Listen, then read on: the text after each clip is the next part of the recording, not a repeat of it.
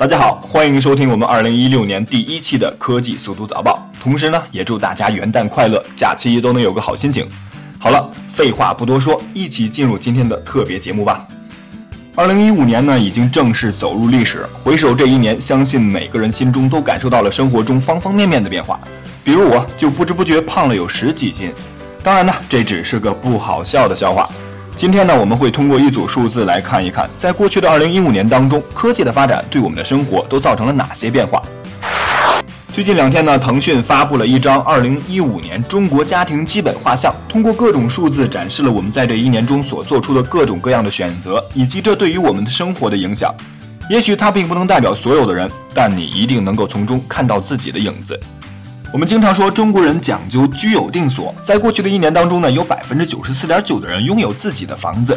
当然，这里面肯定也包括了外地人在自己老家的房子。同时呢，有百分之七十五的已婚人士会选择和父母住在一起，而有百分之六十七点四的家庭呢，会至少有一个孩子。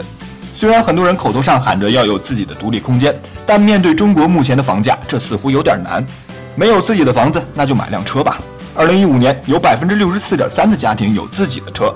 这一点我还是比较相信的，因为即便是在农村，你也能够看到有很多的私家车。只不过想在北京拥有一辆自己的车并不容易，因为首先你得有自己的号牌，而在京工作不满五年的人，甚至连申请号牌的资格都没有。毕竟北京路上的车已经够多了，而为了不留在市区给自己添堵呢，很多中国人也会选择在节假日自驾出游。在这其中呢，有百分之五十六点七的人会选择国产车，虽然国产车的整体质量仍然不如进口车型。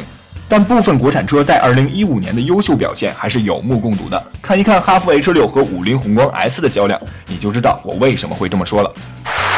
当然了，国人选择国产车还有一个重要原因，那就是收入有限。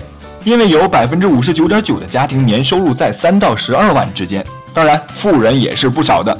因为只有百分之六十的人买不起奢侈品，并且有大约百分之二十的中国人参与了炒股这项运动。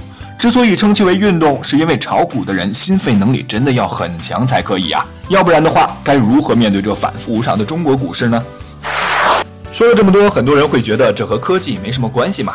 别着急，下面这组数字会告诉你这里面的关系有多大。